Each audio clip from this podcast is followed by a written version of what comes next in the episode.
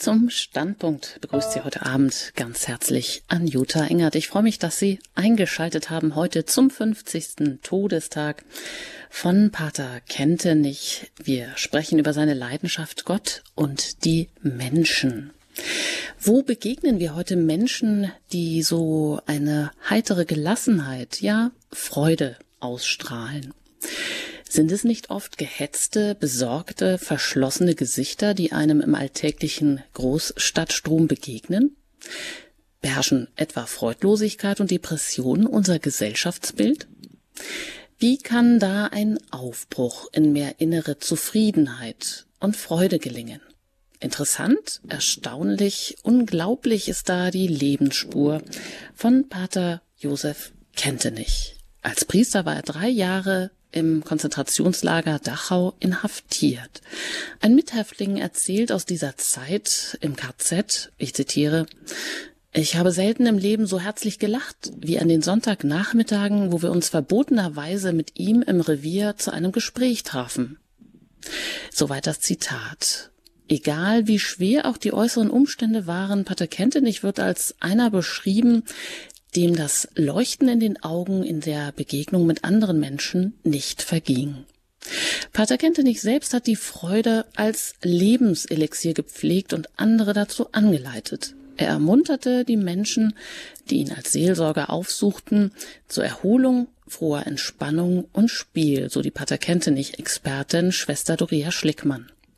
Pater Kentenich lebte und lehrte eine Pädagogik der Freude, weil sie vor Ersatzsüchten schützt. Er hatte es selbst im eigenen Leben und bei anderen Menschen so verinnerlicht, was Freude mit einem Menschen macht. Ohne Freude kann der Mensch nicht leben, wusste er. Die Freude miteinander sei neben dem Altarsakrament das Wichtigste im Gemeinschaftsleben.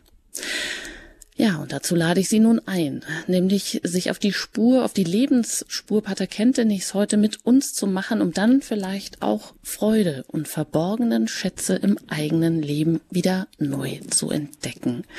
Und dazu darf ich jetzt ganz herzlich einladen aus Schönstadt Schwester Dr. Maria Schlickmann. Ich freue mich, dass wir Sie heute hier zu Gast haben. Guten Abend, Frau Engert.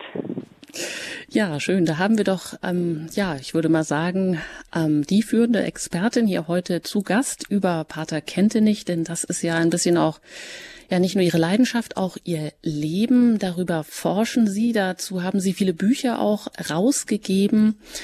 Ähm, das eine heißt Herbststürme. Ich glaube, das war das oder eines der ersten in dieser Reihe, wo sie die frühe Kindheit und Jugend äh, Pater Kentenichs nochmal ähm, ganz genau unter die Lupe genommen haben. Und sie haben auch eine Diplom, eine Doktorarbeit über Pater Kentenich geschrieben. Das ist die Idee von der wahren Freiheit. Da haben sie eine Studie gemacht zur Pädagogik von Kentenich. Ja, Schwester Doria, Sie haben ja auch schon diese Feierlichkeiten miterlebt zum Gedenktag gestern, heute. Sie kommen auch ganz frisch von einer Vortragsreise aus Südamerika mit. Welche Eindrücke liegen Ihnen da so auf dem Herzen, wenn Sie da zurückdenken? Ja, das waren natürlich viele Erlebnisse, viele Eindrücke, auch hier in Schönstadt und Begegnungen mit sehr viel vitalem Glauben. Und das war für mich auch eine sehr schöne Erfahrung, sowohl in Südamerika als auch hier in diesen beiden Tagen. Ja, dann gehen wir doch mal gleich, steigen wir doch mal ein. Wer war denn dieser Vater, wird er genannt, Pater Kentenich, Gründer, Prophet, der seinen Weg so unbeirrt, auch trotz so vieler Widerstände weitergeht, der auch so viele Menschen in persönlichen Begegnungen, ja, wohl im Innersten ihres Herzens berührt und bei den Menschen sich in ihrer ganzen Persönlichkeit so durch und durch ja, angenommen, geliebt, erfahren haben, dass die Menschen, die ihm begegnet sind, noch Jahrzehnte später von so einer persönlichen Begegnung mit Pater Kente nicht erfüllt sind. Da fragt sie natürlich, was war denn eigentlich sein besonderes Charisma oder was hat sie, Schwester Doria, an diesem Menschen so fasziniert, dem sie jetzt auch nicht mehr persönlich begegnet sind oder eben auch in seiner geistlichen Bewegung, der Schönstadtbewegung, das ähm, Pater Kente nicht ins Leben gerufen hat. Ja, was hat Sie da so fasziniert, dass Sie sich entschlossen haben, diesen Spuren zu folgen und Schönstadt Marienschwester zu werden? Ja, zunächst haben Sie eigentlich schon etwas davon genannt. Mich hat fasziniert, dass ein Mensch äh, so einen Eindruck auf so viele verschiedene Menschen macht, also ob alt oder jung, Mann oder Frau, Gruppen, dass er so eine Strahlkraft hatte, dass sie, genau wie Sie das eben beschrieben haben, nach, äh, nach 50 Jahren nach seinem Tod sind diese Menschen noch irgendwie so davon geprägt und erfüllt. Und er hat irgendwie auch äh, ihr Leben so bereichert, dass sie bis heute ihr Leben aus den Impulsen, die er gegeben hat, gestalten. Mich persönlich hat dabei auch, ähm, ich, mich hat das gereizt zu fragen, wie ist das überhaupt möglich? Was ist das für ein Mensch, der so, so eine Strahlkraft entwickelt? Und was mich zunächst auch persönlich beeindruckt hat, war sein Lebenszeugnis. Also Sie haben das schon erwähnt äh, mit dem KZ Dachau. Es gingen ja auch acht Monate Gefängnis, Gestapo-Gefängnis voraus mit Dunkelhaft. Dann 14 Jahre von der Kirche ins Exil geschickt und äh, dann wünscht er sich in dieser Zeit auf seinem Grabstein äh, Dilexit, das da einmal steht, ähm, nach dem Beispiel eines Kardinals, äh, Dilexit äh, Ecclesiam, er hat die Kirche geliebt. Also sein Lebenszeugnis äh, hat mich sehr äh, irgendwie bewegt, aber auch äh, seine Lebensnähe. Also er war sicherlich durchdrungen vom Glauben. Der Glaube war für ihn ganz zentral. Aber zugleich hat er so eine Menschlichkeit und äh, Lebensnähe. Ja, es war so eine authentische Leidenschaft für Gott und die Seelen, kann man sagen, ja. Mhm. Ich also selbst muss sagen, dass ich zunächst äh, so mit der marianischen Seite, auch als junger Mensch war, ich hatte wenig Zugang eigentlich zu Maria und habe durch Pater Kentenich festgestellt, was das, äh, was der Bezug zu Maria eigentlich mit einem macht, also was es auslösen kann, äh, wie es den, dem Glauben eine, eine Tiefe und auch Aktualität verleihen kann. Ja. Mhm. Mich hat äh, bewegt, dass einmal eine junge Akademikerin, die ihn während des Exils in Milwaukee kennenlernte, von ihm geschrieben hat, ähm, oder ausgesagt, er ist glaubwürdig. Und das war für mich auch so eine Schlüsselaussage, äh, die mich fasziniert hat. Das ist ein ganzes Bündel ähm, von ja, Merkmalen, von auch Charaktereigenschaften, ähm, die Sie ansprechen, was Sie fasziniert hat. Also seine Strahlkraft, sein Lebenszeugnis, seine Lebensnähe, seine Menschlichkeit. Das ist ja auch etwas, was viele anzieht. Vielleicht auch gerade heute, dass er eben so beides ganz vereint hat. Also einmal die Leidenschaft zu Gott, aber gleichzeitig genauso eine Leidenschaft zu den Menschen, dass man sich da ja, ich möchte mal sagen, nie zurückgesetzt gefühlt hat, vielleicht, äh, wenn ich das so nachempfinden kann. Wenn Sie da jetzt so heute zurückblicken, ähm, hat sich denn diese Anfangsbegeisterung für Pater Kente nicht in Ihrem Leben so ein Stück weit auch erfüllt? Sind Sie auf diesen Lebensspuren gewandelt, wenn Sie sich gefragt haben, wie geht denn das, dass jemand da so, ähm, so eine Strahlkraft hat in allen den widrigsten Umständen, sei es im KZ in Dachau, sei es 14 Jahre Verbannung von der Kirche im USA. Das ist ja schon, ja, nicht so leicht nachzuvollziehen. Und können Sie sich heute noch ein Leben ohne Paterkente nicht vorstellen, Schwester Doria? Nein. Es ist natürlich so, dass das nicht so äh, eine anfängliche Begeisterung war, sondern zunächst mal auch eine Neugierde oder auch manchmal eine skeptische Neugier, äh, zu gucken mal skeptisch, was steckt da eigentlich hinter. Und dann muss ich sagen, je mehr ich ihn kennenlernte, sein Leben kennenlernte, die Spiritualität, je mehr ich forschen konnte, desto faszinierter war ich eigentlich. Also die, die, die, das war ein Wachstum eigentlich, sagen wir mal, der Begeisterung. Und es ist inzwischen wirklich so, dass ich mir ein Leben ohne ihn nicht vorstellen kann. Ja, also ich durfte so viele Facetten auch inzwischen von ihm aufnehmen und kann sagen, dass äh, seine Person und seine Spiritualität mein Leben einfach sehr angereichert hat. Ja. Und die Faszination ist eigentlich eher noch gewachsen. Also bei manchen oder bei einer ganzen Reihe von Dingen, die ich dann von ihm lese, frage ich mich, wie kam, wie kam er darauf, wie kommt er zu solchen Aussagen oder Erkenntnissen oder wie konnte er mit verschiedensten Menschen so umgehen? Ja, jeder von uns kennt das. Es gibt Menschen, die einem sehr sympathisch sind und äh, auf die man sehr schnell anspringt. Und dann gibt es eben auch Menschen, äh, um die man lieber einen Bogen macht. Und, und das hat man bei ihm gar nicht beobachtet. Das ist für mich auch so ein faszinierendes Moment, äh, dass er scheinbar noch tiefer in Menschen hineingeschaut hat und deshalb auch viel mehr Wertvolles äh, entdeckt hat, als man so gemeinhin äh, an der Peripherie von einem Menschen wahrnimmt. Hm. Das heißt, das Wachstum ist, also, dass die Begeisterung ist weiter gewachsen durch die Forschung, die Sie betreiben. Und Sie haben ja auch gewisserweise das Privileg, das machen zu können. Als Marienschwester sind Sie dafür sozusagen ähm, abberufen, äh, sich dieser Forschung über Pater nicht zu widmen.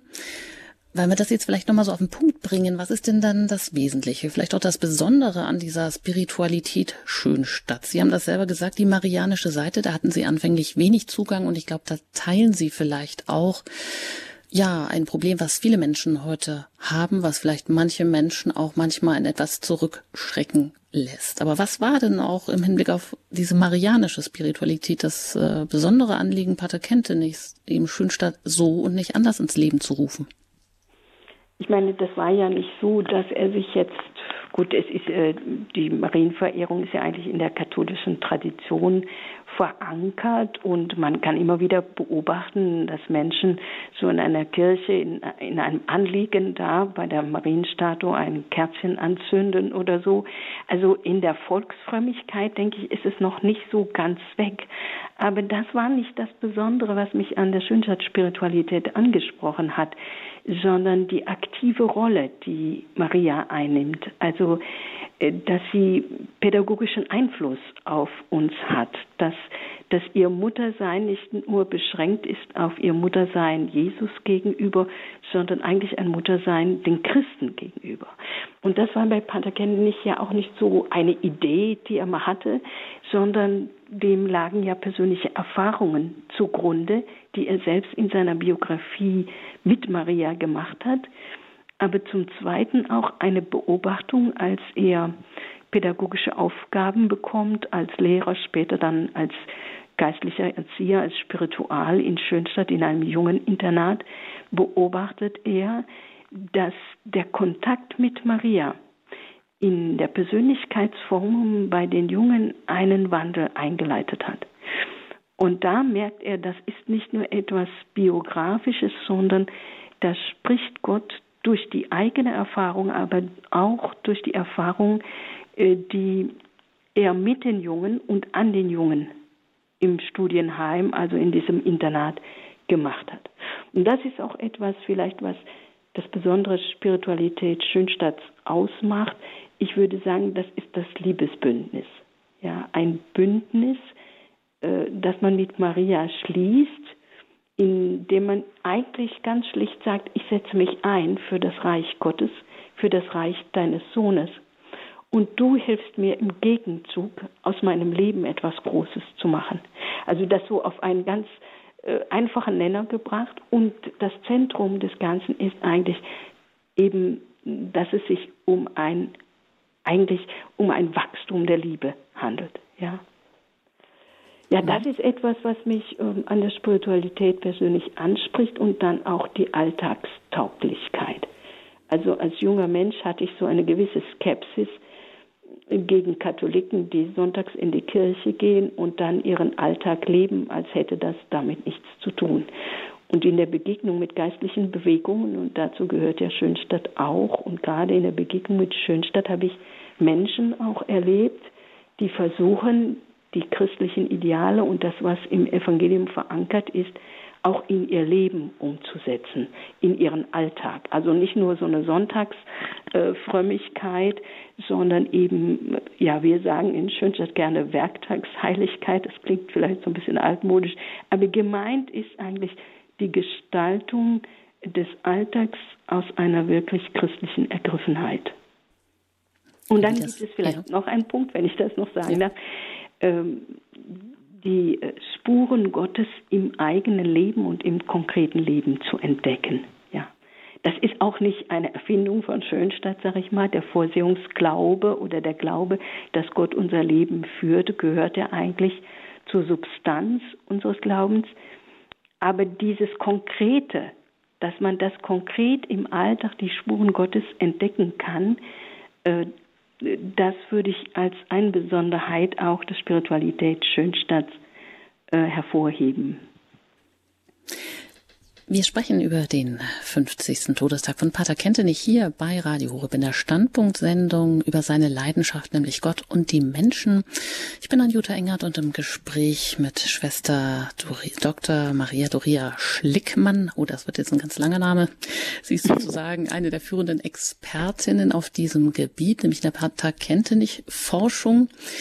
Ja, Schwester Doria, vielleicht kann man sagen, Pater Kentenich war jetzt vielleicht nicht so ein normaler Ordensgründer im herkömmlichen Sinne, aber das, was Sie jetzt gerade so zusammengefasst haben, wo, was Sie, wo Sie sagen, ja, das ist das Besondere der Spiritualität Schönstadts, ähm, ist das vielleicht auch etwas, was Menschen gerade heute besonders anspricht, nämlich dieses, ähm, die Spuren im Alltag, im eigenen Leben entdecken und auch diese Alltagstauglichkeit eben oder auch ja, dass wirklich Maria die Mutter von uns allen ist, aber dass das ganz konkret eben auch wird, dass sie da eine ganz aktive Rolle spielt, die in unser Leben hineinreicht, sofern wir uns ansprechen lassen. Und dann auch dieses konkrete Liebesbündnis.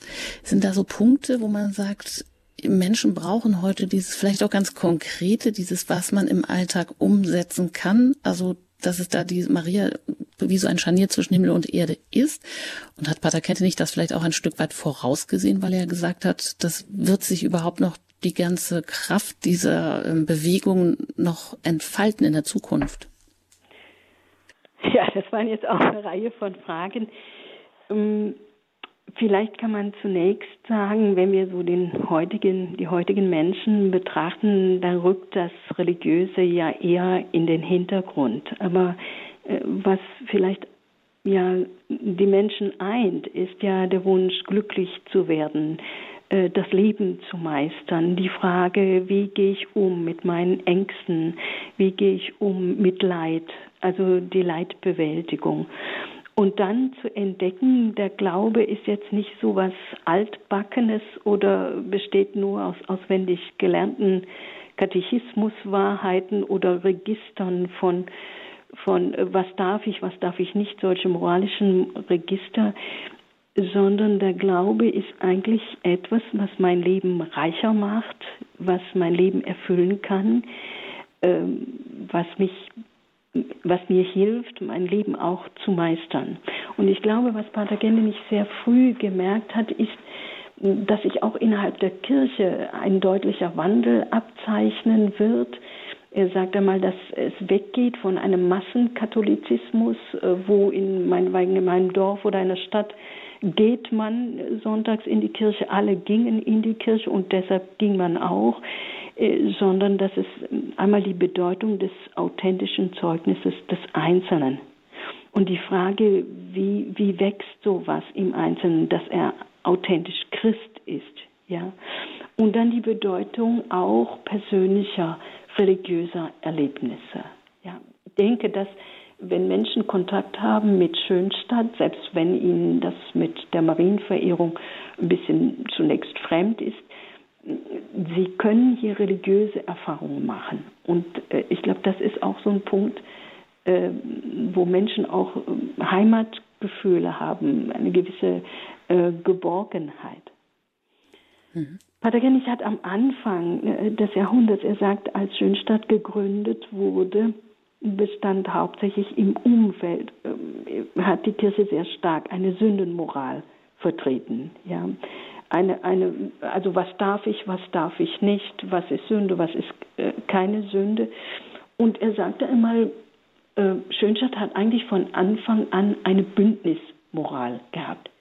Bündniswort ist ja immer noch wieder so ein, aus dem Fachjargon von Schönstadt sozusagen. Aber es sagt eigentlich aus, ich sündige nicht deshalb, weil ich kontrolliere, ist das, ist das Sünde oder nicht, sondern weil ich aus der Bindung an Gott, in Bündnis steckt ja das Wort Bindung auch drin, aus der Bindung an Gott innerlich gedrängt werde, ihm Freude zu bereiten.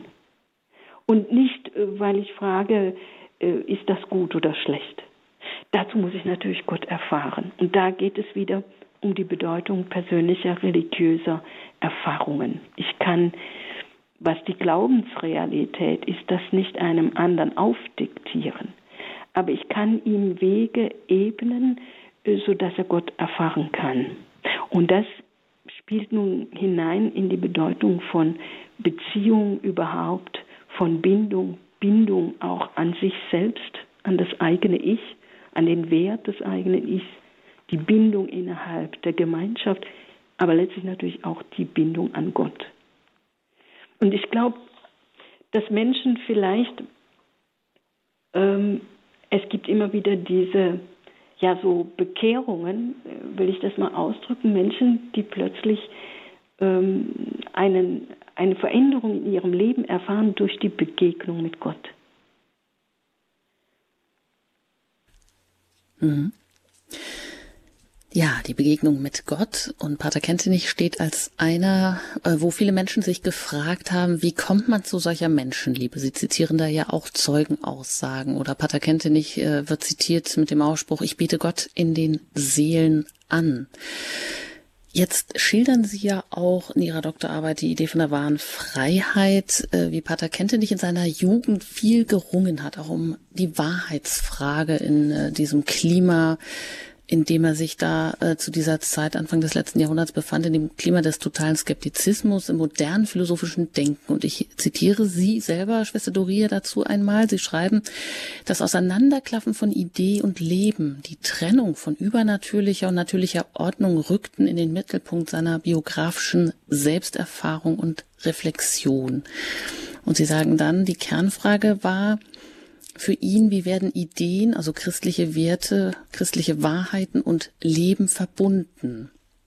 Wie gelingt es dem neuzeitlichen Menschen, ähm, eben bei aller philosophischen Ungesichertheit, und das hat Pater Kente nicht wohl auch so ganz, ganz stark erfahren, wie gelingt es da Geborgenheit zu vermitteln, um dem Menschen Freiheit zu ermöglichen? Und da sagen sie, seine Antwort war, meine ganze Kraft den Menschen zur Verfügung zu stellen und eben seine, nämlich Pater Kentenichs Leidenschaft, eben Gott und die Seelen. Da sind wir also beim Titel der Sendung.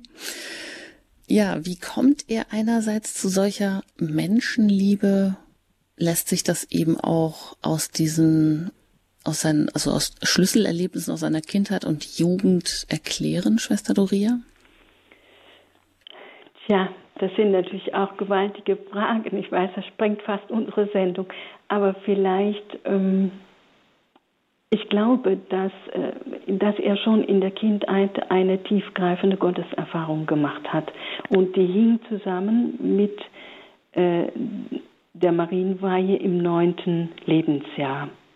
Und er hat durch Maria eine so tiefgreifende Gotteserfahrung gemacht, dass das sozusagen bis ins Unterbewusstsein gedrungen ist, die Realität, Gott ist da, Gott liebt mich und Gott liebt persönlich. Gott liebt nicht einfach pauschal die Welt, ja, oder uns Menschen, sondern Gott liebt urpersönlich. Und das hat ihn so geprägt, als er später, äh, das ist sicherlich auch in ihm gewachsen, und, äh, und das wurde auch konfrontiert mit den modernen philosophischen Fragen, in der Frage nach der Existenz einer absoluten Wahrheit, der Frage nach, ähm, nach Gott letztlich. Sein Verstand, sein, sein ziemlich ausgeprägter Verstand, sein Intellekt waren damit herausgefordert. Aber die letzte Geborgenheit hat er eigentlich in diesem unterbewussten Erlebnis der Gotteserfahrung, ähm, da hat er eigentlich seine Balance zurückgefunden. Und diese Erfahrung hat ihn auch später geprägt, ich glaube, im Umgang mit den Menschen. Er hat einfach, äh, seine Liebe war auch nicht so, oder sein, sein Entgegenkommen war nicht einfach eine pauschale Nächstenliebe. Also, weil wir Christen sind, äh, haben wir den Auftrag, den Nächsten zu lieben, sondern die war sehr persönlich gefärbt. Die war äh, dem Gegenüber angepasst. Er hat in den Seelen, wenn wir sagen Gott und die Seelen, er hat in den Seelen ein, in jedem Menschen eigentlich eine originelle Gottesidee gesehen, die unwiederholbar ist.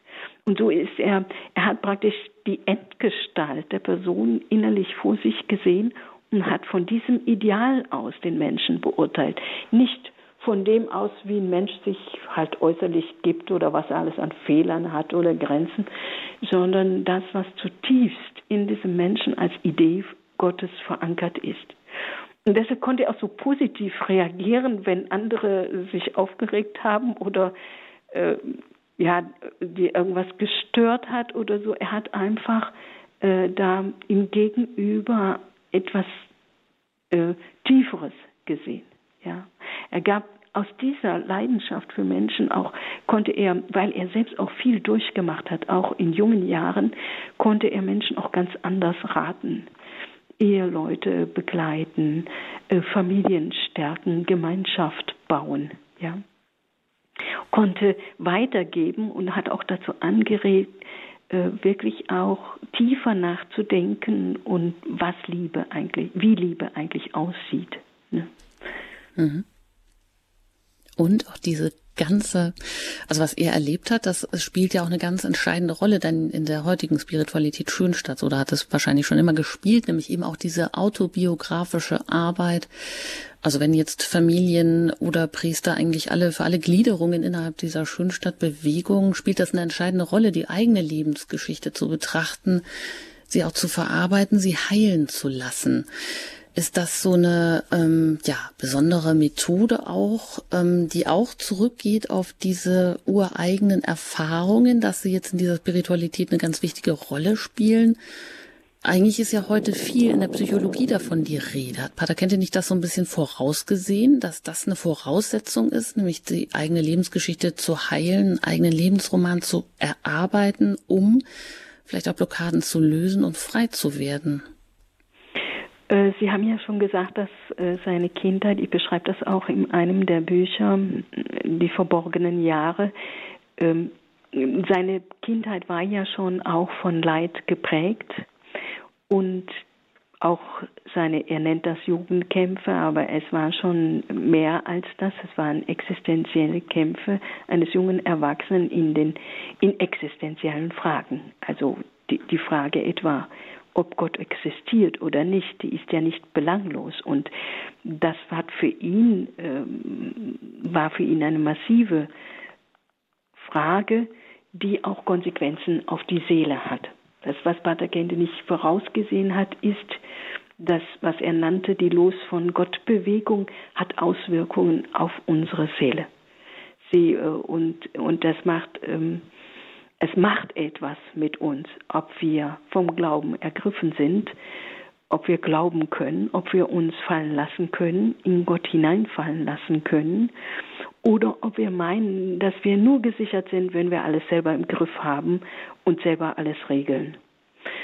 Und diese Erfahrungen, die er selber gemacht hat, er hat dabei auch, möchte ich sagen, ja auch psychologische Strategien entwickelt, wie man äh, Leid zum Beispiel verarbeiten kann. Und dass die gläubige Sicht, dass dass Gott mein Leben leitet, das hat natürlich die in Schönstadt, was Sie nannten, Lebensroman oder eigene Lebensgeschichte betrachten, bedeutet eigentlich den Spuren Gottes in meinem eigenen bisherigen Leben nachzugehen. Wie hat Gott mich geführt? Wo sind Türen zugegangen? Ja, äh, was, wie hat dieses oder jene Enttäuschung sich auf mich ausgewirkt? Welchen tieferen Sinn? Wozu hat Gott das und das zugelassen? Wo sind die Weichenstellungen, sagt Pater Kendenich, äh, Gottes in meinem Leben? Also wie in Zug, wenn man da die Weichen stellt, dann fährt der Zug auf einmal in eine andere Richtung, ja? womit man vielleicht gar nicht gerechnet hat. Oft können wir Menschen das ja erst im Rückblick etwas besser betrachten, warum das oder das in unserem Leben anders gelaufen ist, als wir gedacht haben, also in Unbegreiflichkeiten. Und in diesem Sinne, das unverarbeitete Leid ist ja eine Hauptursache von psychologischen Störungen. Ja, das und deshalb ist, sah ihr ganz sicherlich ein wichtiges Moment darin, äh, dass man Leid richtig verarbeitet, auch äh, bis ins Unterbewusstsein hinein, aber auch aus der Realität des Glaubens verarbeitet. Das heißt, Gott hat ähm, etwas damit zu tun. Also wenn Gott existiert, dann hat er eigentlich mit allem, was mir im Leben geschieht, etwas zu tun. Und da hat er sicherlich viele Impulse und Anregungen gegeben, ähm, Leben aufzuarbeiten, Leid zu verarbeiten und damit Leben eigentlich auch äh, zu meistern. Ja, ich weiß nicht, Mhm. Genau, Stichwort Leben meistern. Ähm, da hat äh, Pater Kentenich ja offensichtlich auch äh, vieles geleistet und das ist vielleicht auch ungewöhnlich für eine geistliche Bewegung, die darauf so viel Wert legt. Aber und da kommt auch wieder das zum Vorschein, dass Pater Kentenich eben auch ganz den Menschen im Blick hatte und in den Mittelpunkt gestellt hat, ohne Gott jetzt irgendwie an die Seite zu schieben. Aber wie Sie sagen, er hat da viele psychologische Strategien entwickelt und auf die wollen wir auch gleich zu sprechen kommen, was das nämlich dann auch ähm, bedeutet im Leben der Einzelnen, die sich jetzt dann an diese Schönstadt-Bewegung anschließen. Also was hat es denn mit dieser umfassenden Pädagogik von Pater Kente nicht auf sich? Das hören wir gleich nach der Musik. Dann geht es hier in der Standpunktsendung bei Radio Horeb weiter zum 50. Todestag von Pater Kentenich, seine Leidenschaft Gott und die Menschen mit Schwester Dr. Doria Schlickmann.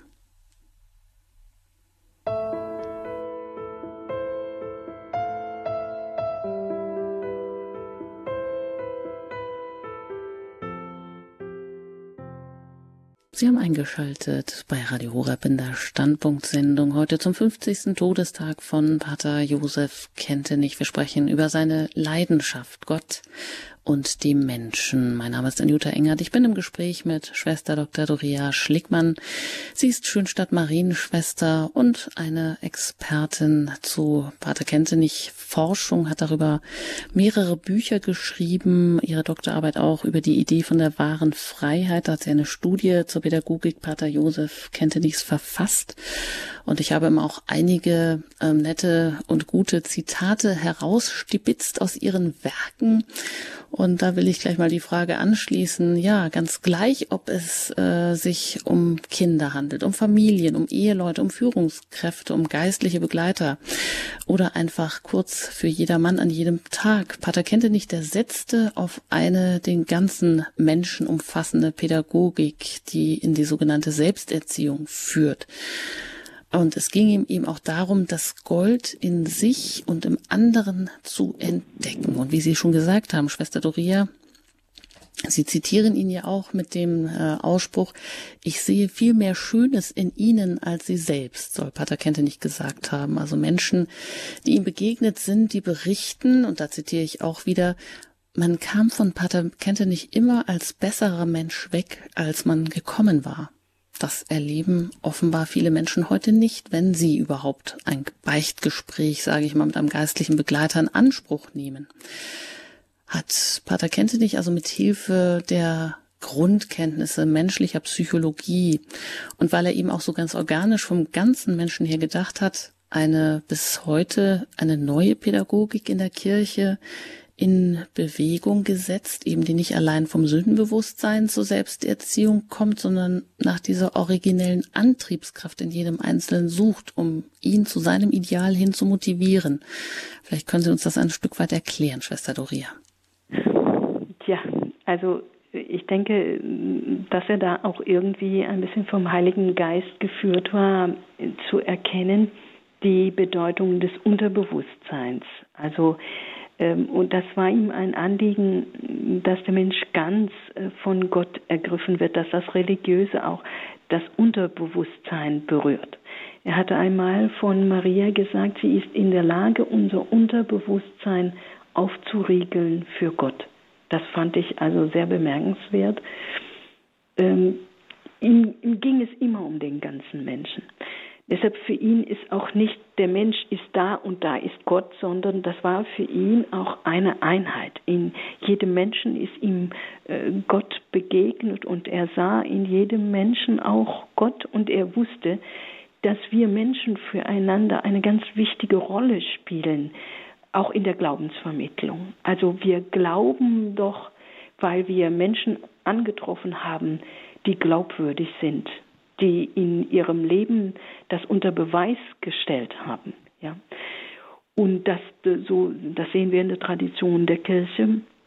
Und das hat heute an Aktualität ganz sicherlich gewonnen. Ja, Sie haben das Stichwort genannt von der Selbsterziehung.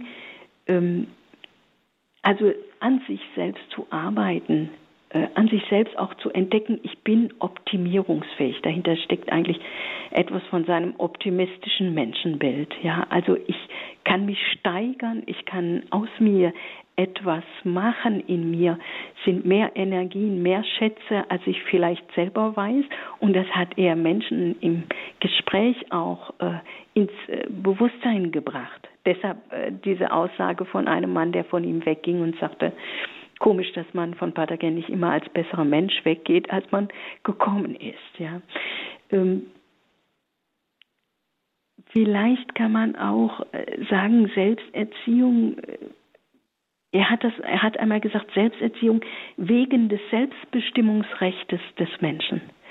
Dass mit der Selbsterziehung auch verbunden ist, dass ich mein Leben und meine Person äh, auf ein Ideal hin äh, bewegen kann, dass ich etwas darauf zuwachsen kann, dass ich mich steigern kann und dass ich mich auch in Wahrheit selbst bestimmen kann. Das äh, Selbsterziehung bedeutet ja, ja, also im Gegenzug, man spricht von Fremderziehung, dass andere Einfluss auf mich nehmen, aber ich kann auch selbst auf mich selbst Einfluss nehmen. Und äh, das setzt eigentlich auch Kräfte im Menschen frei. Und ich glaube, das hat er sehr früh bemerkt und er hat auch erkannt, denke ich, zu einer Zeit, wo alles noch ähm, ja innerhalb der Kirche äh, geregelt ablief, hat er erkannt, es wird in der Zukunft ganz stark darauf ankommen, ähm, dass wir ein glaubwürdiges Christentum vorleben, ein authentisches Christentum. Und dann kommt es auf jeden Einzelnen an. Und was jeder Einzelne, wie der Einzelne die Ideale, die wir im Evangelium finden, äh, in seinem Leben umsetzt. Und deshalb äh, fand er Selbsterziehung auch sehr wichtig. Ja, also vom Anbeginn äh, Schönstadt hat er das eigentlich auch vermittelt und wir wissen aus dem modernen Management und Unternehmensführung oder auch Personalführung, äh, dass es für Führungskräfte ganz wichtig ist, also an sich selbst zu arbeiten. Das heißt, ich weiß nicht, ob ich jetzt etwas davon beantwortet habe. Ja, ja, natürlich, unentwegt. ja, ähm, genau, ich denke auch, dass äh, die, das Moment, ähm, der Selbsterziehung. Pater Kente nicht, wenn Sie so sagen, also er hat immer gesehen, dass Menschen optimierungsfähig sind, hat er also auch eigentlich immer das, die Würde des Menschen und das Edle so herausgestellt. Und auch da kommen wir vielleicht wieder auch so mal auf einen Punkt aus seiner Lebensgeschichte und auch der Umstände, in denen er gelebt hat, zu sprechen. Er war ja ein uneheliches Kind, er war ohne Vater aufgewachsen. Sie haben gesagt, diese seine Mutter hat ihn der Mutter Gottes übergeben als achtjähriger Junge. Das war für ihn ein wahnsinnig prägendes Erlebnis. Sicherlich auch was Besonderes, dass er mit acht Jahren das so wahrgenommen hat. Also wurde er aus einer gewissen Not, die Mutter hat sich ja wohl sehr um ihn gekümmert, aber aus einer gewissen Not ins Waisenhaus gebracht. Also man könnte sagen, er hatte jetzt äh, nicht die richtig guten Startbedingungen. Mhm. Dennoch ist er ja gerade vielen zum Vater geworden. Also aus dieser Not ist dann sein Auftrag geworden.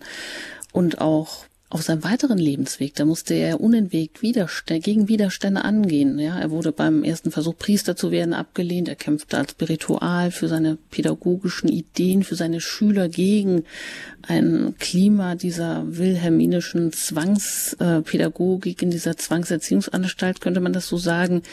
Und auch die ganze Gründung von Schönstadt stieß ja kirchlicherseits auf ganz, ganz viele Widerstände. Dann hat er unter Hitler, wurde er einen Monat in Dunkelhaft gesetzt, er überlebte drei Jahre im KZ. Ich habe sie ja da schon zitiert mit den Zitaten, wie er da wahrgenommen wurde als ein Freudenapostel sozusagen im KZ in Dachau. Und danach machte er sich einfach so daran, weiter an seinem Schönstadtwerk zu bauen und auch währenddessen, als wäre so gar nichts geschehen. Und dann wurde er noch von der Kirche 14 Jahre in die Verbannung geschickt. Also, und jetzt mit ihren eigenen Worten, aus welchen Quellen schöpft er, dass in ihm diese Härten des Lebens und auch diese vielen Niederlagen seines, das war ja so sein Kind, sein Schönstadtwerk, diese geistliche Bewegung, dass er auch Gebrechen, Leid und ja, trotzdem die Freude und den Frohsinn, das alles konnte ihm das nicht nehmen. Da sind wir wieder so bei diesem besonderen Charisma. Pater Kente nichts. Also vielleicht muss man zunächst sagen, dass ähm, Menschen, äh, Gott macht das ja so. Das, das ist eigentlich etwas, was, dass Gott Menschen auswählt oder erwählt, die auch für die Kirche eine, eine besondere Botschaft haben oder eine Sendung, eine Mission, wenn man so will.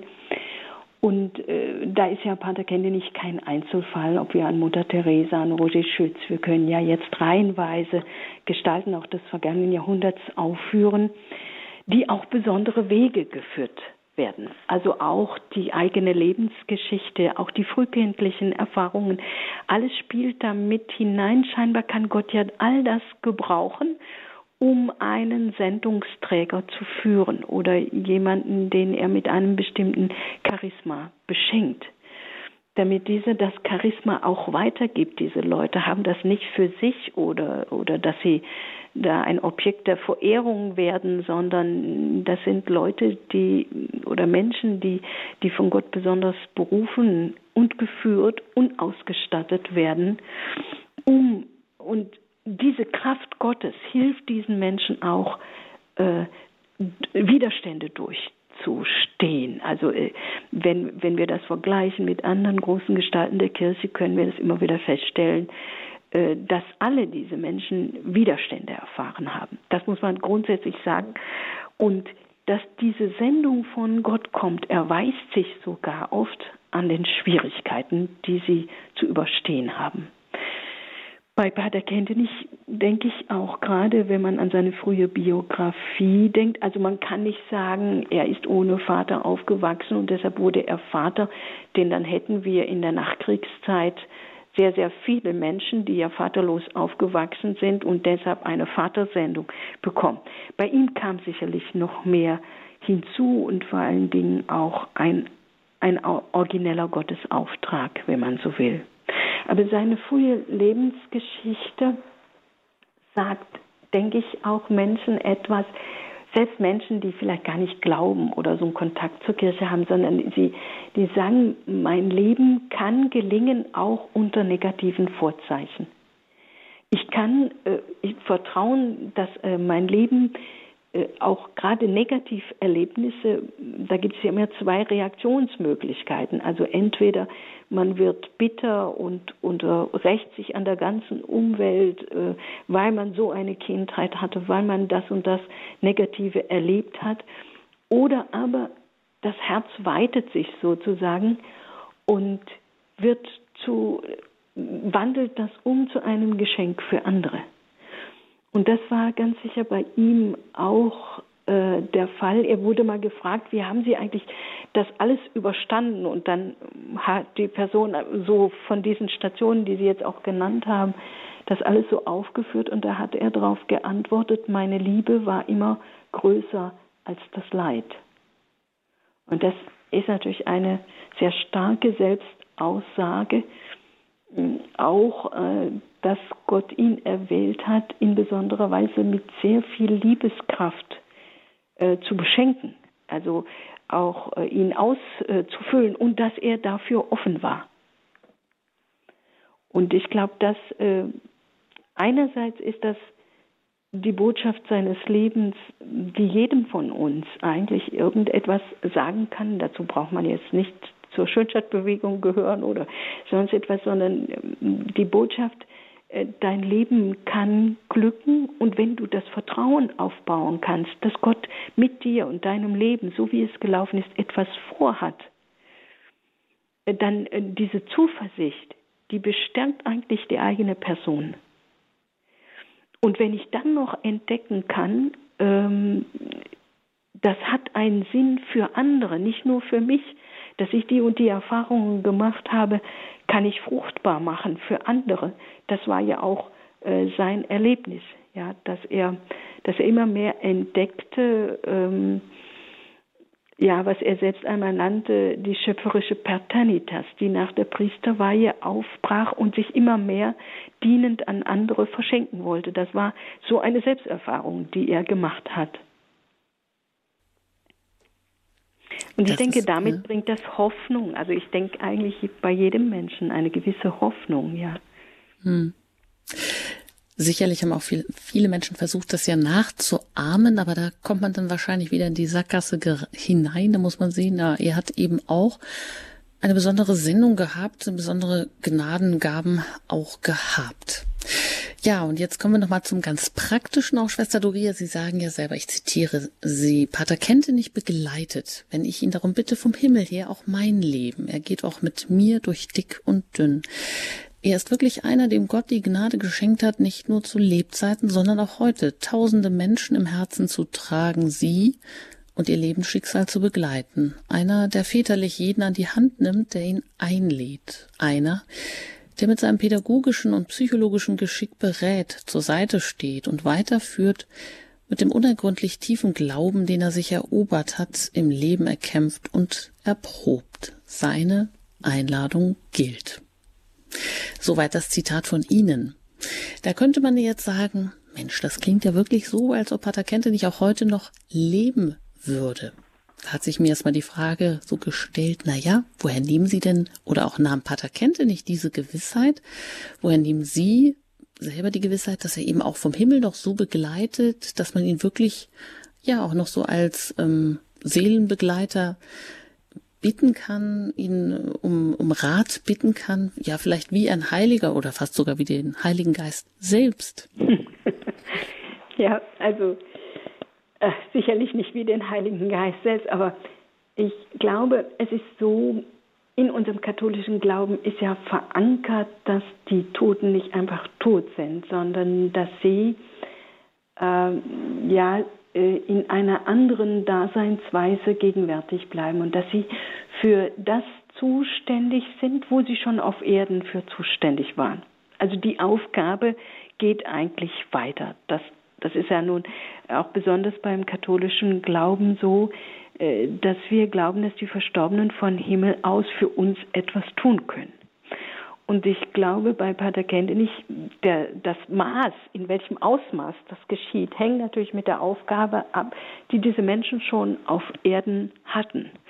Und wenn wir von Heiligkeit sprechen, ich persönlich bin überzeugt, dass er ein großer Heiliger ist. Ich will damit keinem Urteil der Kirche vorweggreifen, aber ich bin äh, davon überzeugt. Und ähm, ich glaube, dass das ist eine richtige Glaubenssache. Also angenommen, eine Mutter in einer Familie stirbt oder ein Ehepartner, dann beobachtet man ja auch vom Leben allein, dass äh, man mit dem Ehepartner das ähm, den Alltag bespricht, mit der Mutter äh, bestimmte Dinge beschrift, das ist ja nicht so etwas Ungewöhnliches. Und diese Präsenz in einer anderen Daseinsweise, die wir nicht sehen, die aber wir glauben ja an vieles, was wir jetzt nicht unmittelbar sehen. Äh, ich glaube, dass das äh, Teil unseres Glaubens ist und wenn man dann mit ihm als persönlichen Begleiter, wie Sie das genannt haben, oder als Vater äh, Erfahrungen macht, dann bestärkt das natürlich, äh, dass er präsent geblieben ist. Ein Gründer bleibt eigentlich immer in seiner Gründung präsent. Ja, also ich glaube, das könnte man von jedem äh, Ordensgründer oder so sagen, ob es um Franziskus geht oder Ignatius oder so. Es ist ja nicht nur sein Geist, es ist ja auch die Bedeutung der Person, die irgendwie je mehr sie präsent bleibt, desto mehr ist möglich, aus dem Gründungscharisma äh, selbst äh, zu wirken und fruchtbar zu werden. Ich denke, Gott macht das eigentlich so. Also er selbst hat ja den Weg zum Menschen gesucht, indem er Mensch wurde. Äh, die Erlösung, kann man ja sagen, er hätte ja viele Möglichkeiten gehabt, die Welt zu erlösen, aber er hat diesen menschlich nahen Weg gewählt, um uns nahe zu sein. Ich glaube, deshalb ist das auch so diese Verein, dieses Zusammen von Himmel und Erde. Ich glaube, das ist auch Teil unseres Glaubens. Und äh, Sie, Schwester Doria, Sie haben ja eingangs auch gesagt, ein Leben ohne Pater Kentenich können Sie sich gar nicht mehr vorstellen. Wo wird das denn konkret jetzt in Ihrem Leben sichtbar? Oder wo machen Sie Erfahrung, wo er, Pater Kentenich, Ihnen auch wirklich ein Begleiter ist? Zum Beispiel, wenn ich irgendein Problem habe und meistens ertappe ich mich dabei, dass ich dann also zunächst versuche, selber so ganz für mich allein erstmal das Problem zu lösen, aber ich merke immer wieder, wenn ich das Problem mit ihm bespreche, also ganz real, ja, so wie wir beide jetzt miteinander sprechen, weil ich einfach glaube, dass er nicht einfach weg ist, dann erlebe ich einen Zuwachs an Erkenntnissen, die ich vorher nicht hatte. Also die Perspektive, das ist ja genau, wenn man ein Gespräch mit jemandem führt, man gewinnt ja durch den anderen auch dazu. Also das ist ja eigentlich Teil des Dialogs, ne, dass es ein Austausch ist. Und das erlebe ich bei ihm ganz stark. Oder ich, ich, mich bewegt irgendeine Frage und in Anführungszeichen durch Zufall lese ich irgendwas und auf einmal begegnet mir genau die Antwort, die ich jetzt gesucht habe. Ich, man kann das, das ist einfach so lebensmäßig kommt das, ja. Also äh, und es kommt spontan. Es ist kein Willensakt. Es ist einfach eine gewachsene Beziehung, aus der ich lebe und äh, die mein Leben richtig schön macht. Ja, in diesem Sinne möchte auch ich jetzt den Dialog eröffnen. Wenn Sie uns vielleicht zugehört haben, Schwester Doria gehört haben, wenn Sie vielleicht einen Bezug haben zu Pater Kentenich oder vielleicht auch gar keinen haben, wenn Sie irgendetwas angesprochen haben, wenn Sie irgendetwas wissen oder Sie schon immer etwas wissen wollten über Schönstadt, über Pater Kentenich, dann sind Sie recht herzlich eingeladen, jetzt auch hier anzurufen, zum Hörer zu greifen unter der Hörernummer, das ist die 089 517 00 08008. Wenn Sie vielleicht auch außerhalb von Deutschland anrufen, dann wählen Sie zuerst die 0049 und dann 89 517 008 008. Wir freuen uns auf Ihre Fragen, auf Ihren Anruf. Nach der Musik geht es hier weiter in der Standpunktsendung bei Radio Horeb zum 50. Todestag von Pater Kentenich.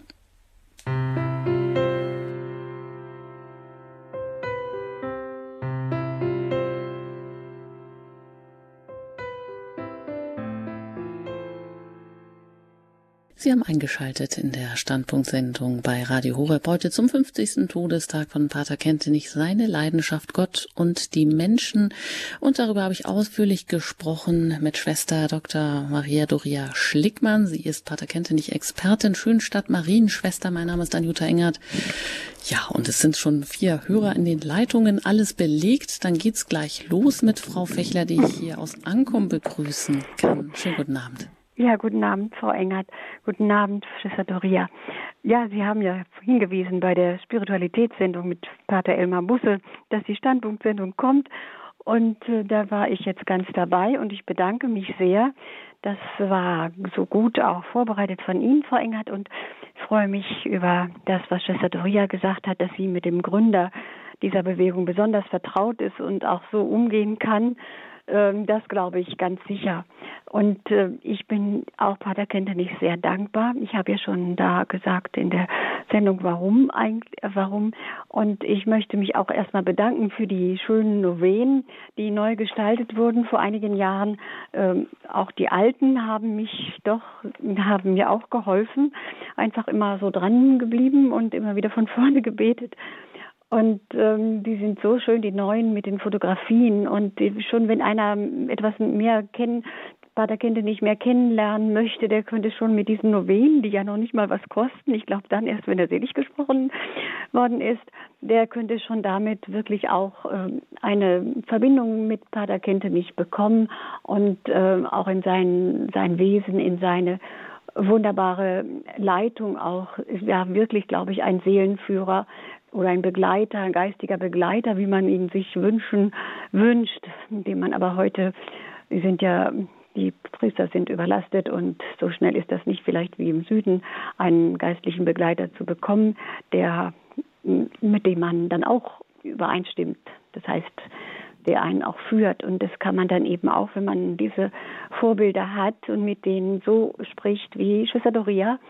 Und äh, erstmal das Dankeschön dafür. Dann hat Pater Kentenich ja auch äh, einige Schriften herausgegeben oder heraus verfasst, so viel geschrieben, dass es sicher auch schwer ist für äh, im Seligsprechungsprozess. Ich glaube, da muss man da noch einige übersetzen, immer in andere Sprachen. Und das brauchte man zum Beispiel bei dem Gründer des Opus Deis nicht. Das ging ja dann sehr schnell, die Heiligsprechung. Ähm, frage mich auch, was ist da der Unterschied zwischen den beiden, aber das ist vielleicht zu weit führend. Also mich liebe, jetzt habe ich auch gerade wieder gelesen, die kleinen Schriften, mein Herz, dein Heiligtum. Und ich finde es so schön, was Pater Kintenich da sagt über die Einwohnung der heiligsten Dreifaltigkeit in jeder Seele und das ist aber wirklich, weil wir das nicht so spüren, dass es auch gar nicht so einfach ist, daran zu glauben. Ich glaube, das ist auch eine Übungssache. Und äh, ich finde, es ist schon so wie bei Elena Guerra, dass er auch dem Heiligen Geist eine so große Bedeutung zuschreibt. Wir sehen uns im Grunde, sagt er, im, nach, dem, nach der Liebe des Heiligen Geistes, im Feuer des Heiligen Geistes. Und wir müssen darum beten, dass er wirklich uns wirklich tiefer, tiefer ergreift. Und ich glaube auch diese Verbindung mit dem Vater, ähm, daraus hat er ja auch seine, eigentlich sein Vatersein, darin hat er sein Vatersein begründet, glaube ich auch. Über die Fürbitte Mariens hat er diese besondere Verbindung und das Vertrauen zum Vater, zum Vater Gott bekommen. Und ich glaube auch die Kirche, wenn ich mich nicht irre, Schwester Doria, auf dem Berg, da die Dreifaltigkeitskirche, wollte er die nicht erst auch Vater, nach, es gibt ja keine Kirche, die nach dem Vater wie wir es im Vater unser Beten benannt wird, sondern Christus Erlöserkirche, das gibt es und Heiliggeistkirchen, aber und es war ja nicht gestattet auch. Und dann mhm. hätte ich mal gerne jetzt die Frage, ich glaube, er hat sich auch schwer getan, auch in bestimmten Zeiten mit besonderen Fragen, auch mit besonderen, äh, ja, äh, Skepsis ist ja auch immer im Glauben da zuerst, mit der Frage nach der Wahrheit, was ist Wahrheit oder irre ich mich da? Ja. Ähm, das was war, hat, er hat einfach nicht so hingenommen, wie wir sagen, wie es in der Heiligen Schrift heißt. Christus sagt, ich bin der Weg, die Wahrheit und das Leben. Was hat ihn da noch so umge Übrigens glaube ich auch, dass er den heiligen Franz von Sales auch verehrt hat, nach seiner Frömmigkeit, nach seinem Vertrauen. Ja, so, ich höre ganze, auf. Ganz, ganze, ganzes Bündel an Anmerkungen, an Fragen. Vielen Dank für diese ganz umfassende Anmerkung. Geben wir das vielleicht mal weiter, dass Schwester Doria ein bisschen darauf antworten kann. Also äh, ganz kurz äh, zur Benennung der Kirche hier auf äh, Berg Schönstadt. Mir ist nicht bekannt, dass er die anders nennen wollte. Sie ist Dreifaltigkeitskirche. Es gibt aber in Schönstadt, ich komme jetzt von Argentinien, dort gibt es in Florenzo Varela eine Gottvaterkirche. Ja, also sie heißt Gottvaterkirche. Das nur dazu. Die Auseinandersetzung mit der Wahrheit ähm, war er, er war ja intellektuell sehr, sehr interessiert. Er hat sehr, sehr viel gelesen und er hat vor allen Dingen die modernen Philosophen oder neuzeitlichen Philosophen ernst genommen, während seine Umgebung das eher noch lächerlich gemacht hat und gedacht, ja, äh, das braucht man gar nicht so ernst nehmen, was ein Kant oder ein Hegel oder sonst wer äh, sagt. Und er ist den Dingen aber nachgegangen und hat festgestellt, dass wir mit dem Verstand rein argumentativ äh, keine Sicherheit im Glauben haben. Dass der Glaube ein gewisses Wagnis ist und von uns diesen Sprung des Herzens und des Verstandes äh, verlangt, also dass auch was, was im, wenn wir sagen credere, stammt ja das Wort eigentlich aus cordare, sein Herz geben.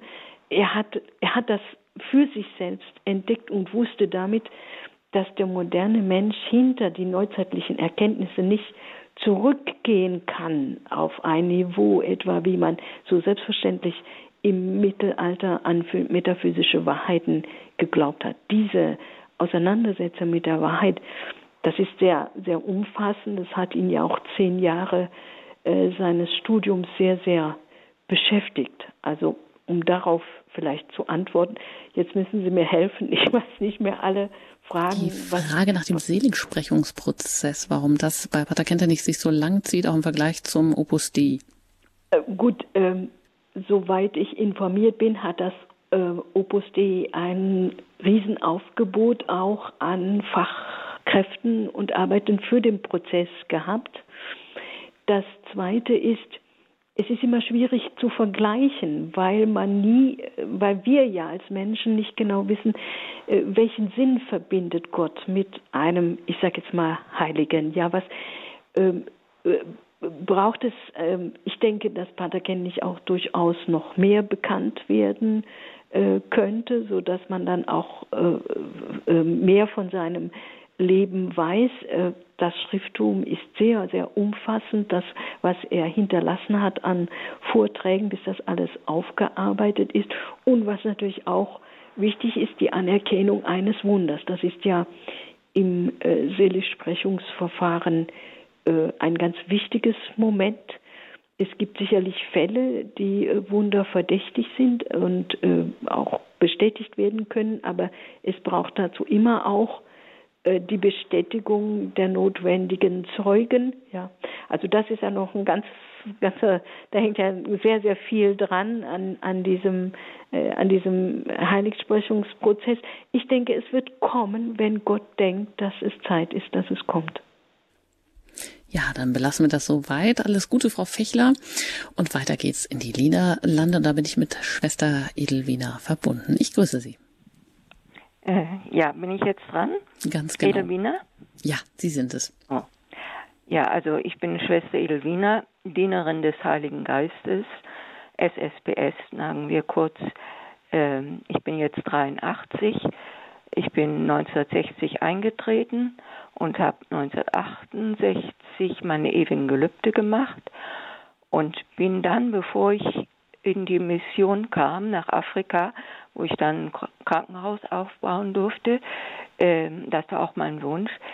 Äh, da bin ich äh, davor seltsamerweise in Süddeutschland einge, äh, ja, die haben mich einfach dahin geschickt und als Krankenschwester habe ich da in dem Krankenhaus gearbeitet und eines Tages hat eine Schwester Linhild mir gesagt, wir fahren jetzt zusammen mit dem Rad nach Maria Fried.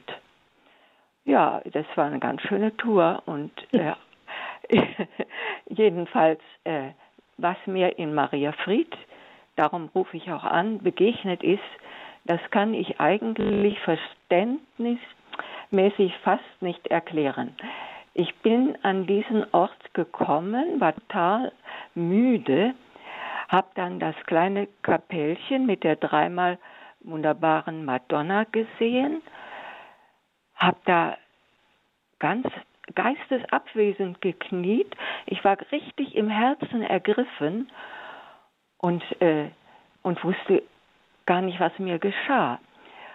Also dieses Erlebnis in Marienfried, wo, wo ich mich dann später auch genau erkundigt habe, äh, der, der Gründer und alles äh, habe ich mich damit beschäftigt, aber das war ein Zufall, wenn man das so sagen kann, oder Gottes Führung, dass ich da überhaupt hingekommen bin.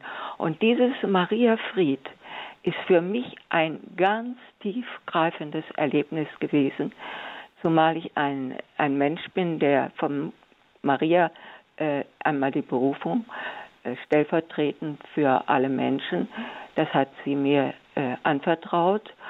Und dann äh, ist mein, meine Berufung auch wirklich äh, in Erfüllung gegangen in jeder Hinsicht und da bin ich sehr glücklich drüber. Aber dieses Maria-Erlebnis, was wo ich schon marianisch war, das war so tief, so tief und das habe ich nie mehr vergessen. Das wollte ich Ihnen sagen. Mhm. Und ich danke Ihnen, dass Sie diesen Vortrag jetzt halten, mich dadurch auch mehr informieren und dass ich überhaupt die Möglichkeit habe zuzuhören. Von Herzen Dank. Dankeschön, Schwester Edelwina. Mit 84 Jahren, ja, erstaunlich. Vielleicht Sie kurz dazu, Schwester Doria.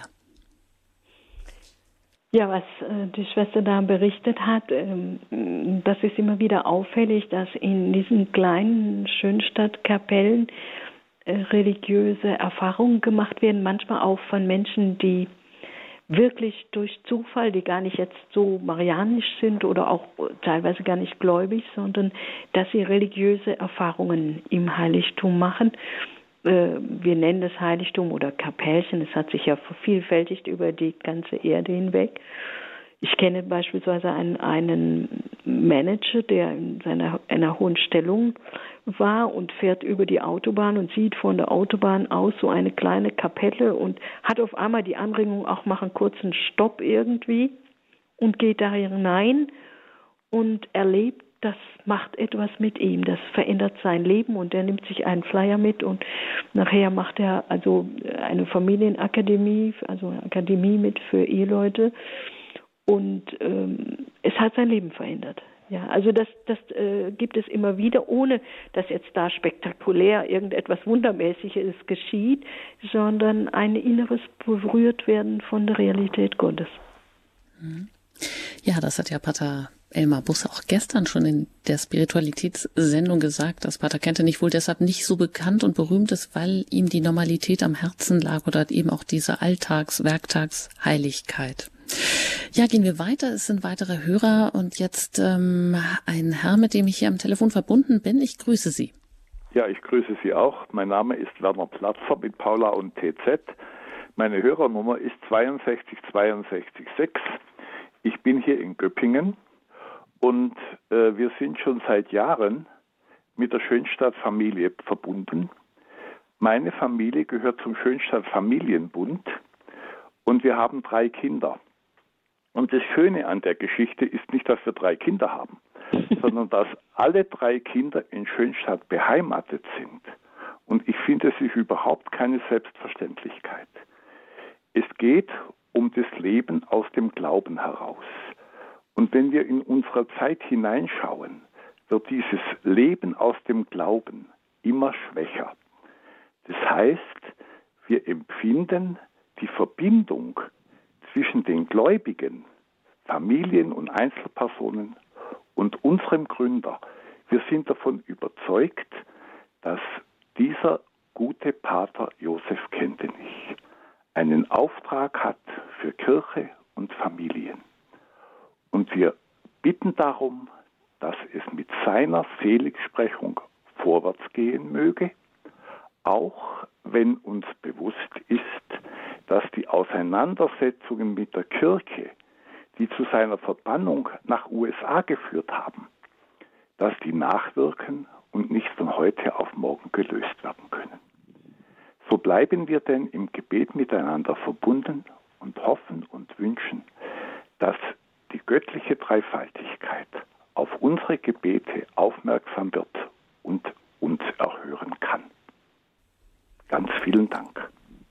Ein herzliches Dankeschön an Sie, Herr Lammer-Platzer, wenn ich das richtig verstanden habe, aus Göppingen, die Sie mit Ihren drei Kindern nicht nur im Familienbund sind, sondern alle Kinder sind auch ähm, am Fuß gefasst in der Schönstadtbewegung. Äh, ja, das ist doch schön. Schwester Doria vielleicht ganz kurz dazu? Ja, also ähm, um das vielleicht etwas zu klären, ich glaube nicht, dass die Anklagen, die damals Grund zum Exil waren, äh, heute noch in der Kirche Aktualität haben. Also denk, ich denke, dass sich da sehr vieles gelöst hat, auch durch das Zweite Vatikanische Konzil. Ähm, das ist ja bekannt, dass Kardinal Bea Pater in Rom ähm, während des Konzils gesagt hat, ohne das Konzil oder unmittelbar nach dem Konzil, ohne das Konzil wären sie nie verstanden worden. Und ich denke, da hat sich ganz, ganz vieles äh, getan und das hat ganz sicherlich nichts mit dem, äh, mit dem Seligsprechungsprozess zu tun. Also ja, die, da dass die Gründe, die, die damals mhm. äh, nun auch Hemmnisse wären, ich, ich glaube, das, das, äh, das kann man nicht sagen. Gut, um das jetzt noch im Einzelnen zu besprechen, da müssten wir jetzt noch mal äh, ja ganz neues Thema ansprechen. Aber es melden sich noch weiter Hörer, die ich auch noch berücksichtigen möchte. Ähm, und als nächstes bin ich mit einer Hörerin verbunden. Ich grüße Sie. Ja, wer meldet sich denn jetzt am anderen Ende? Sie sind jetzt auf Sendung. Ihren Namen weiß ich nicht. Ich weiß nicht, ob Sie auch anonym bleiben wollten. Jedenfalls sind Sie jetzt hier auf Sendung und können loslegen. Also weiß es nicht. Ja, Sie sind's. Ich? Ja. Ja, Ihre also Frage. gute Stimme. Also gut. Ich habe ruf an und zwar, ich habe auch vom Vater Kimmerich ge gehört und zwar durch eine Ordensschwester. Die hat uns mal einen Vortrag gehalten über die Stromoperation in dieser Bäderklinik, für die Stine. Und die hat damals, da habe ich das erste Mal gehört. Und dann war ich auch wie die Frau Marienfried 1982. Ich glaube, das war ein super Erlebnis. Ich kann ich gar nicht mehr sagen. Ich habe das Beten gewandt. Ja. ja. Da haben wir jetzt vielleicht Schwierigkeiten, auch das zu verstehen. Ja, habe ich auch. Aber trotzdem Dankeschön für den Beitrag. Auch äh, genau geht es weiter jetzt hier mit, ähm, bin ich jetzt verbunden mit Herrn Banse? Ja, Banse, guten Tag, Frau Doktor. Äh, ich wollte äh, mal etwas bemerken. Wir haben ja in Köln hier eine Elendskirche und da links davon ist auch so eine Schönstadthaus und da ist auch dieses Bild dreimal wunderbare Mutter und entschuldigen Sie, wenn ich das sage, aber ich habe immer den Eindruck, äh, auch bei diesem Pater Kentenich, Maria ist wichtiger als Jesus. Was heißt denn nun dreimal wunderbare Mutter? Ja. Das ist eine das gute Frage. Frage. Geben wir weiter. Dankeschön. Ja. Also das ist, äh, dass der Eindruck entsteht, das kann ich sehr gut verstehen, aber wenn ich das ganz einfach sagen darf, der Eindruck ist falsch. Also äh, man merkt ja am Marienbild, dass das schon nicht Maria alleine ist, sondern eine, Pater spricht immer von der Zweieinheit Jesus und Maria. Ja, aber äh, der Titel, an dem sich der eine oder andere stößt, ist einfach historisch geworden in der Schönstadtbewegung. Die Jungen haben damals äh, mit der mit der Gründung der Marianischen Kongregation ein Vorbild gesehen es gab im 16. Jahrhundert Pater Rehm in Ingolstadt, der mit jungen Adeligen eine Erneuerungsbewegung gegründet hat zur Erneuerung des katholischen Glaubens unmittelbar nach dem Aufkommen des Protestantismus und wie Franz von Sales, so war, waren diese Jungen auch überzeugt, es geht nicht darum, dass man jetzt miteinander, also mit Gewalt gegeneinander vorgeht, sondern es geht darum, Menschen für den Glauben zu gewinnen, zu überzeugen durch ein überzeugtes Leben. Und das hat die Jungen in Schönstadt damals auch so begeistert. Und diese jungen Adligen um äh, Pater Rehm herum haben nach einer, einem inneren Anregung von Pater Rehm ihr Marienbild dreimal Wunderbare genannt. Man kann das verschieden deuten. Sie ist Mutter Christi, sie ist Mutter der Kirche, sie ist Mutter aller Menschen, deshalb dreimal wunderbar. Aber äh, er hat einfach in der lauretanischen Litanei die Anrufung dreimal äh, äh, wunderbare Mutter dreimal gehört und dadurch kam das auf. Und die Jungen in Schönstadt haben das so toll gefunden, dass sie ihrem Marienbild damals und ihrer, äh, ihrem Elan zur Erneuerung des Glaubens das diesen Titel auch voranstellen wollten. Dadurch kam es dann nicht die dreimal wunderbare Mutter von Ingolstadt, sondern die dreimal wunderbare Mutter von Schönstadt. Es ist also historisch äh, begründet, warum dieser Titel ging. Äh, ich glaube, man, wenn man Erfahrungen mit Maria macht, dann erlebt man etwas, was Mel Gibson auch in seiner Passion Christi in dem Film darzustellen versucht hat. Diese Einheit zwischen Jesus und Maria und die totale Hinordnung Mariens auf Jesus. Also wenn ich, ich mache das mal ganz menschlich, wenn ich, wenn ich einen Menschen liebe und der ist mit jemand anderem verbunden, ich beginne alles zu lieben, äh, was dieser Mensch auch liebt. Also ich, ich kriege einen Zugang zu Dingen, meinetwegen ganz banal gesprochen, jemand ist ein Fußballfan, also mein künftiger Mann meinetwegen ist ein Fußballfan oder ein Pferdenarr. Auf einmal kriege ich einen Zugang zu diesem anderen Wert. Bei Maria ist das nun so, da ihr Leben total auf Christus zentriert ist, ist es so, dass meine Liebe zu Jesus nicht zurückgeht, sondern sie wächst durch Maria. Das ist aber eine Erfahrung, das kann man nicht jemandem äh, zureden, sondern das muss man auch ein Stück weit erfahren. Es hat einmal eine Schönstädter Marienschwester zu Pater nicht gesagt, sie, sie hätte ein Problem, also sie hätte eine ganz tiefe Liebe zu Christus, aber Maria, äh, das würde ihr jetzt nicht so naheliegen. Und sie war immerhin Marienschwester. Und Pater Kendig hat zu ihr gesagt, das würde gar nichts machen. Sie sollte Christus einfach noch tiefer lieben, dann würde sie auch Maria lieben. Also sehr unkompliziert. Ja, danke unkompliziert, für diese ja. Erklärung, äh, die vielleicht auch dem, manch einem anderen aus dem Herzen spricht. Ja, als weitere Hörerin darf ich Frau Köser begrüßen aus Wipperfürth. Ich nein, nein, äh, Herr Köser aus Wipperfürth. Gut. Ach, das, Entschuldigung. Entschuldigung. So. Hatte äh, Kollege falsch verstanden. Ähm, eine Frage. Sie hatten eben das angesprochen, dass die Kirche den ähm, Pater nicht durch das Konzil eigentlich erst äh, verstehen konnte. Ich wollte noch mal kurz nachhaken, äh, auf welches ähm, welches Dokument kann man kann man da zurückgreifen, auf die Pastoralkonstitution oder auch auf die anderen Konzilstexte? Wo könnte man da vielleicht einen Bogen, vielleicht ganz kurz das. Mhm. Ja. ja. Gerne. Gut, ich kann jetzt äh, nicht so auswendig Konzilstexte zitieren. Ich bin ja auch kein Theologe. Aber was, was man vielleicht sagen könnte, es gab äh, grundsätzliche äh, Aufbrüche im Konzil, äh, die Pater nicht eigentlich sehr früh, ob es jetzt um, um Laienchristentum ging, um äh, um Be Bedeutung von Beziehung und Bindung oder um eine neue Gemeinschaftsform äh, äh, einer religiösen Gemeinschaft. Man kannte bis dahin ja weitgehend nur Orden, Säkularinstitute oder überhaupt äh, Bewegungen waren vor dem Zweiten Vatikanum ja gar nicht so stark und wurden auch mit Skepsis bedacht. Also schon das Wort Charisma oder Charismen hat früher vor dem Zweiten Vatikanum eher in der offiziellen Kirche Skepsis ausgelöst. Heute ist das ein ganz, ganz gängiger Begriff.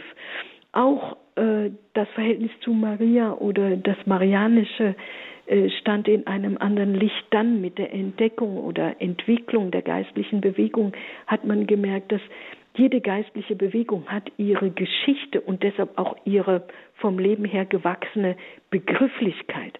Woran man sich ja auch sehr stark anfangs gestört hat, waren diese eigenen Begriffe, Liebesbündnis oder äh, ja, so verschiedene Begriffe, die, die kann man erklären, aber es war befremdlich, diese Begrifflichkeit, diese originelle Begrifflichkeit war befremdlich, weil überhaupt geistliche Bewegungen äh, damals noch nicht so viel waren, wie das heute gang und gäbe ist, ja. Ja, danke schön, Herr Köser. Ich hoffe, das bringt Sie ein Stückchen weiter. Und dann möchte ich vielleicht auch abschließend noch auf die Zukunft Schönstadt zu sprechen kommen. Und ich zitiere da auch Pater Kentenich, der 1952 gesagt hat, ich äh, zitiere, die Erfahrung beweist, dass normalerweise jede Gemeinschaft nach anfänglicher Blüte die Schwungkraft verliert und die erste Liebe einbüßt. So sagt man, dass religiöse Gemeinschaften etwa 50 Jahre nach dem Tod des Stifters einen Niedergang erleben. Tja, Schwester Doria, da stehen wir nun heute an dieser Wendemarke 50 zum 50. Todestag von Pater Kentenich. Heute lebt die dritte Generation von Schönstädtern, die ja nicht mehr den Gründer oder vielleicht gerade noch die Gründergeneration erlebt hat. Und diese dritte Generation steht also nicht mehr so persönlich in Berührung mit dem sogenannten Gründerimpuls. Aber Pater Kentenich war es ja auch wichtig, dass jede Generation die Familie, so hat der Schönstadt bezeichnet, neu gründen soll. Ich zitiere da wieder Pater Kentenich, will heißen, die soll nicht blind übernehmen, was die alte Generation zur Verfügung stellt. Es ging ihm schon darum, die Prinzipien, die Grundprinzipien beizubehalten, aber die Ausdrucksformen können sich wandeln. Wie wird denn dieser Wandel bei oder in Schönstadt gelebt und was meinen Sie, wie antwortet die heutige Schönstadt-Generation auf die Nöte, auf die Leiden, die Bedürfnisse der Menschen? Ja, da stecken jetzt auch mehrere Fragen dahinter. Das eine ist sicherlich, äh, was man sagen kann. Ich glaube, diese 50 Jahre nach dem Tod des Stifters sollen auch ein gewisser Weckruf sein, dass man nicht einschläft oder sich auf alten Lorbeeren ausruht oder traditionalistisch wird oder formalistisch, dass man nur das, was man schon immer hatte, beibehält. Da ist ein Weckruf.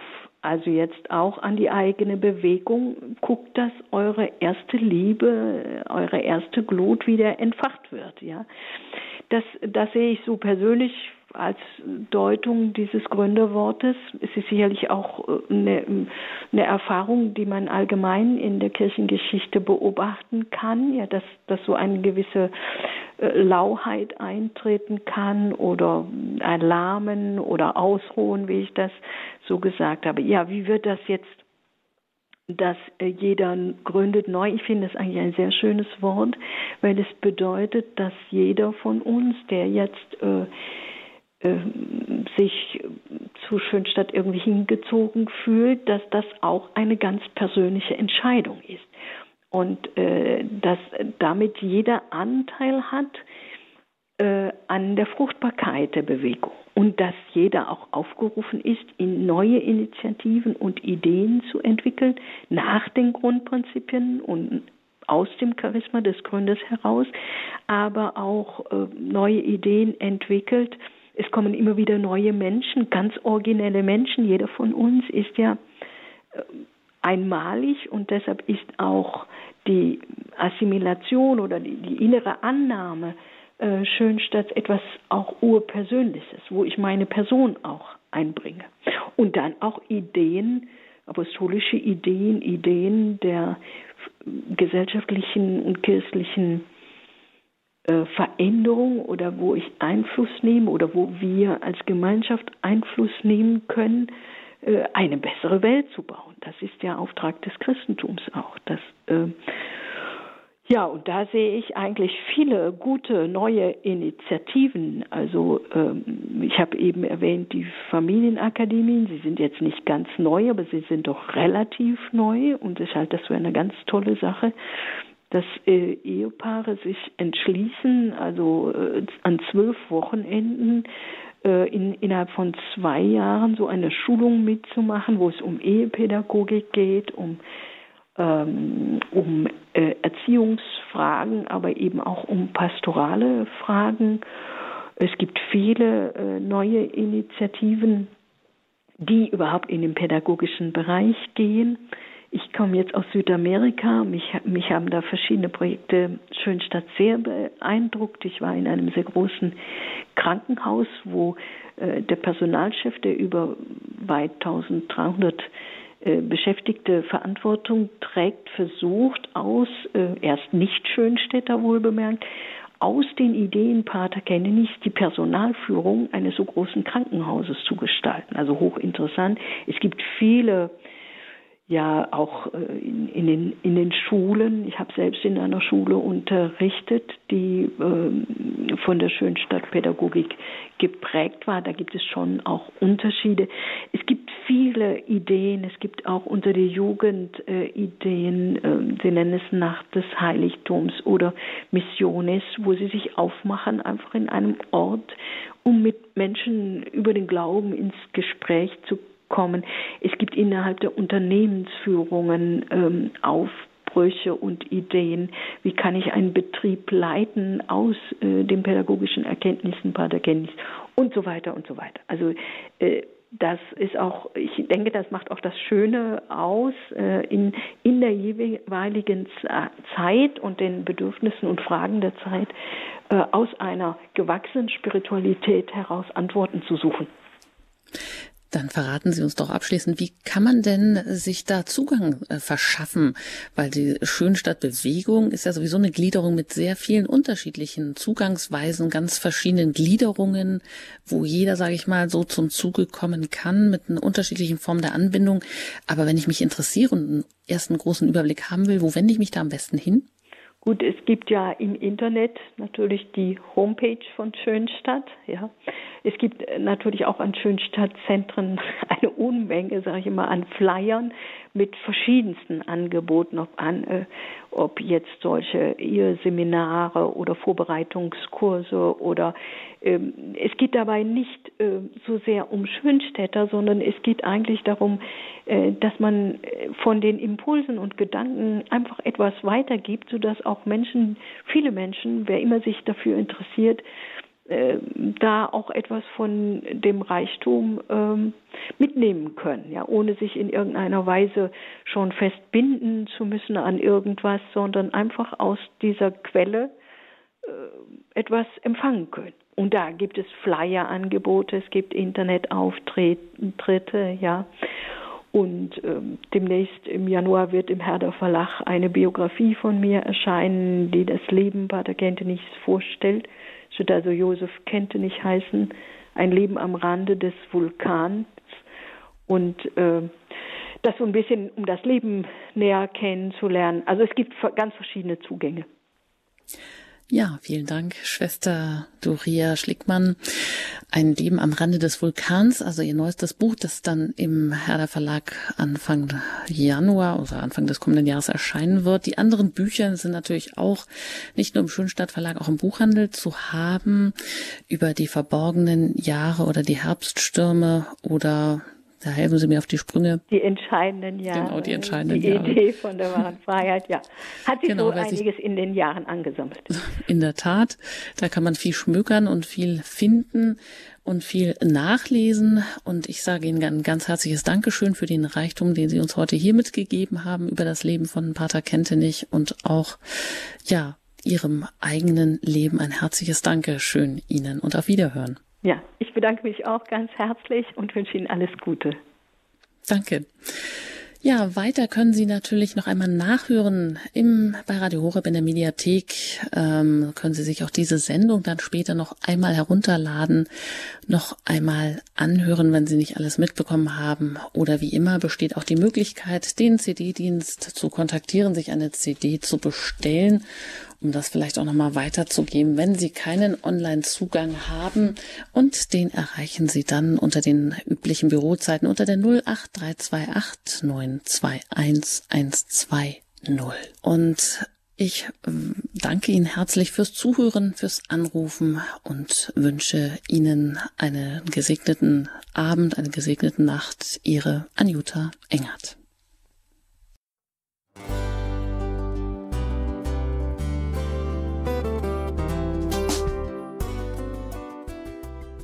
Liebe Zuhörerinnen und Zuhörer, vielen Dank, dass Sie unser CD- und Podcast-Angebot in Anspruch nehmen. Wir freuen uns, dass unsere Sendungen auf diese Weise verbreitet werden. Dieser Dienst ist für Sie kostenlos. Für uns ist er allerdings mit einem nicht unerheblichen finanziellen Aufwand verbunden. Deshalb sind wir für jede Spende dankbar. Alle Bankverbindungen unserer Spendenkontos können Sie über unsere Homepage horeb.org unter dem Menüpunkt Spenden einsehen. Dort besteht auch die Möglichkeit, online zu spenden. Natürlich nach den neuesten Sicherheitsstandards. Sie können diese Informationen auch bei unserem Hörerservice unter der Telefonnummer 08328 921 110 erfragen. Ich wiederhole die Rufnummer 08328 921 110. Vergelt's Gott für Ihre Unterstützung. Ihr Pfarrer Kocher.